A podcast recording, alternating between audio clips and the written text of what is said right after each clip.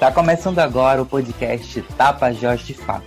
Aqui, a comunicação é nosso instrumento de luta e resistência. Muito além desse verde, encontre um lugar, sua razão para existir, sua razão para cuidar. Muito além desse verde, a mente vai evoluir. Descubra a Amazônia que vive em ti. Imaginem um cenário onde cada comunidade tradicional ou aldeia indígena tem seu território para viver em suas culturas e tradições livremente, podendo depender de tudo que a natureza oferece. E que de um dia para o outro, esses povos são informados que aquelas terras agora estão sob cuidado de uma empresa qualquer, que começa a destruir tudo o que é mais precioso para eles. Como seriam todas as consequências desse cenário. A dor e o sofrimento que todos esses povos sentiram vendo seus rios destruídos e suas árvores sendo postas ao chão. E agora, imaginem que tudo isso foi feito com a autorização do presidente do Brasil. Infelizmente, isso não fica só na imaginação. O presidente se aproveitou de um momento de desespero e desinformação da população. E ele fez isso para beneficiar uma minoria às custas das vidas de milhares. Em 9 de fevereiro, o presidente Bolsonaro publicou o decreto de número 10.623, que consiste no programa Adote um Parque. E nesse episódio falaremos sobre o que é este decreto e quais implicações ele trará para todo o país e toda a população brasileira. E quem contará para nós tudo sobre este assunto tão importante será Pedro Martins, que é assessor jurídico do Terra de Direitos e membro do grupo Carta de Belém. Esse decreto é, de 9 de fevereiro de 2021, ele institui o programa Adote um Parque como uma suposta solução para a consolidação de unidades de conservação no Brasil através de um incentivo a adoções de bens e serviços por empresas e pessoas físicas para unidades de conservação de várias modalidades, seja unidade de conservação é, de proteção integral, ou de uso sustentável, são aquelas que têm comunidades tradicionais, inclusive povos indígenas, é, habitando essas unidades como território tradicional. É uma, o decreto é um meio né, de legislação do, do Poder Executivo e ele traz essa proposta muito neoliberal de é, incentivo às unidades de conservação por uma maneira de por um viés de privatização e justamente no período em que o ICMBio, que é o órgão gestor dessas unidades, sofreu o maior corte é, no seu orçamento. A portaria que foi publicada no 1 de março foi a portaria 73. Ela foi publicada pelo Ministério do Meio Ambiente com uma lista de mais de 50 unidades de conservação, entre florestas nacionais, reservas extrativistas, parques nacionais e estações de estações ecológicas, né? Aqui na região do Tapajós já constam da lista a Flona Tapajós e a Resex Tapajós Arapiuns. Mas o programa ele não se dirige unicamente à região amazônica, né? Hum. Então ele pode, é, inclusive, vai incidir em outros estados. E a companheira Célia do Confrem, representante de reservas extrativistas marinhas, ela trouxe um ponto muito importante de reflexão que foi as unidades de conservação elas ainda estão em fase de desintrusão. Desintrusão é a etapa que você tira as pessoas intrusas das unidades de conservação e garante que só aquelas comunidades tradicionais possam ocupar esse território. O que, que o programa Dot Park faz? Ele traz mais intrusos para a unidade de conservação. Então é isso que, que deve acontecer. E as madeireiras podem fazer isso, outras empresas interessadas é, no mercado de carbono podem fazer isso.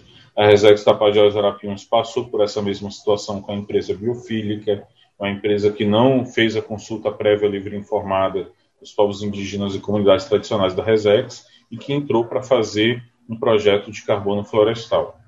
Então, essas empresas ainda estão muito interessadas nas unidades de conservação do Brasil é, e podem utilizar o programa Adote um Parque para isso de uma maneira totalmente é, inconstitucional, para além de irregular e ilegal.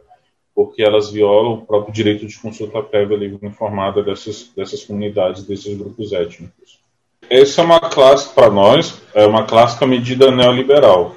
Faz o sucateamento da, do órgão gestor das unidades, que foi isso que aconteceu, o governo Bolsonaro anunciou uma redução no orçamento do ICMBio, e ao indicar que o ICMBio não daria conta da gestão da unidade de conservação de maneira participativa, abre-se para o mercado como o mercado fosse a, a grande solução para a gestão territorial. Então, essa é um, um, uma classe, é um clássico mecanismo neoliberal para é, você retira o papel do Estado e coloca o mercado no local, as empresas representando esse mercado. Todo mundo é afetado quando o meio ambiente ele é prejudicado, né? Meio ambiente se entenda como esse bem comum e difuso é, do povo brasileiro e que, como está previsto na Constituição, e dentro dessa mesma ótica, é dizer que as unidades de conservação elas dizem é, respeito à vida de todos e todas, mas prioritariamente dos povos e comunidades tradicionais. Eles são os sujeitos porque eles são os principais afetados por essas medidas do programa Adote um Par. Quanto mais a gente falar sobre esse programa, Quanto mais a gente dialogar com as lideranças e comunidades representantes de unidades de conservação em todo o Brasil, mais fácil vai ser resistir e criar é, formas de luta contra esse programa Adote um Par. Então é primeiro necessário que a gente fale sobre ele, continue denunciando e que consiga fazer pressão nos parlamentares para que eles tomem também outras medidas. Tendo em vista todas essas complicações, um grupo chamado Carta de Belém escreveu uma carta aos parlamentares como forma de reivindicar seus direitos e pedir apoio. O Grupo Carta de Belém é uma rede de articulação de movimentos sociais, sindicais e organizações não governamentais que atuam na defesa dos territórios. E para falar sobre como surgiu este grupo, que sempre atua em interesse da população, convidamos o presidente do STTR de Santarém, Manuel Edivaldo. É, a rede do é, o Grupo Carta de Belém foi criado em 2009 quando é, a gente preparou uma carta, ele criou uma carta nesse encontro em Belém, em 2009, para ser lida, ser entregue, ser divulgada na conferência que, que tratava da, da, da, da das mudanças climáticas, né, das mudanças climáticas, onde onde o mercado de carbono estava em pauta, na pauta. E os países colocavam, ainda colocam, uma, apresentavam como solução para o problema do aquecimento global alternativas que, de fato, não seriam a solução. Ele chama de, chama de falta, falsas soluções. Então, uma delas é essa, que, que na prática o que está ocorrendo isso são, são consequências desses acordos que foram feitos principalmente o, o Brasil, que fazia parte, né, é, a, a, assumiu os compromissos no, no, Acordo de Paris, e que depois, com o presidente Jair Bolsonaro se retirou, né, e está nessa, não quer assumir. E aí as empresas se apropriam das, dessas áreas para compensar, chama compensação é, por serviços ambientais, ou pagamento por serviços ambientais, né? que aí é uma. Quando a gente diz que é falso, é porque, com isso, as empresas elas continuam poluindo, continuam emitindo os gases de efeito estufa e querem compensar, diz que está compensando esse estrago com uma área, né, aqui no Brasil e outros lugares que onde existem florestas. Só que o que acontece? é isso. Coloca uma floresta onde tem pessoas, tem, sobre, tem viventes. Né? Então, o Grupo Carta de Belém nasceu com, essa, com esse objetivo de estar discutindo, estar debatendo, estar propondo né, alternativas e também denunciando. Então, são várias organizações é, é, da sociedade civil, seja sindicais, seja de, de, de, área ambiental, da área do direito. Então, vários segmentos compõem essa, essa aliança, essa rede. E que os membros dessa rede também, a, muitos deles fazem parte de outra articulação, que é a Articulação Nacional da Agroecologia.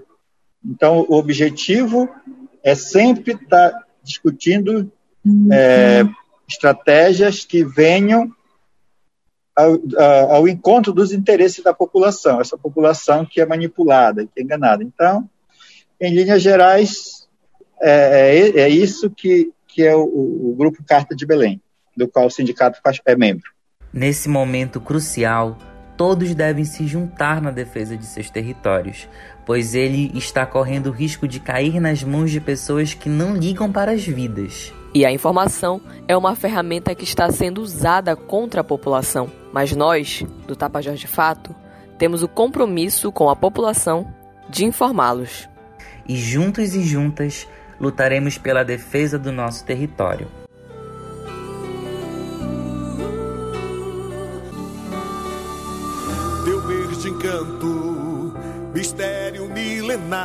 O segredo derradeiro irá revelar. Entre as curvas de rios, de trás do teu olhar, o novo universo irá se mostrar muito além desse verde. Encontre um lugar, sua razão para existir, sua razão para cuidar muito além.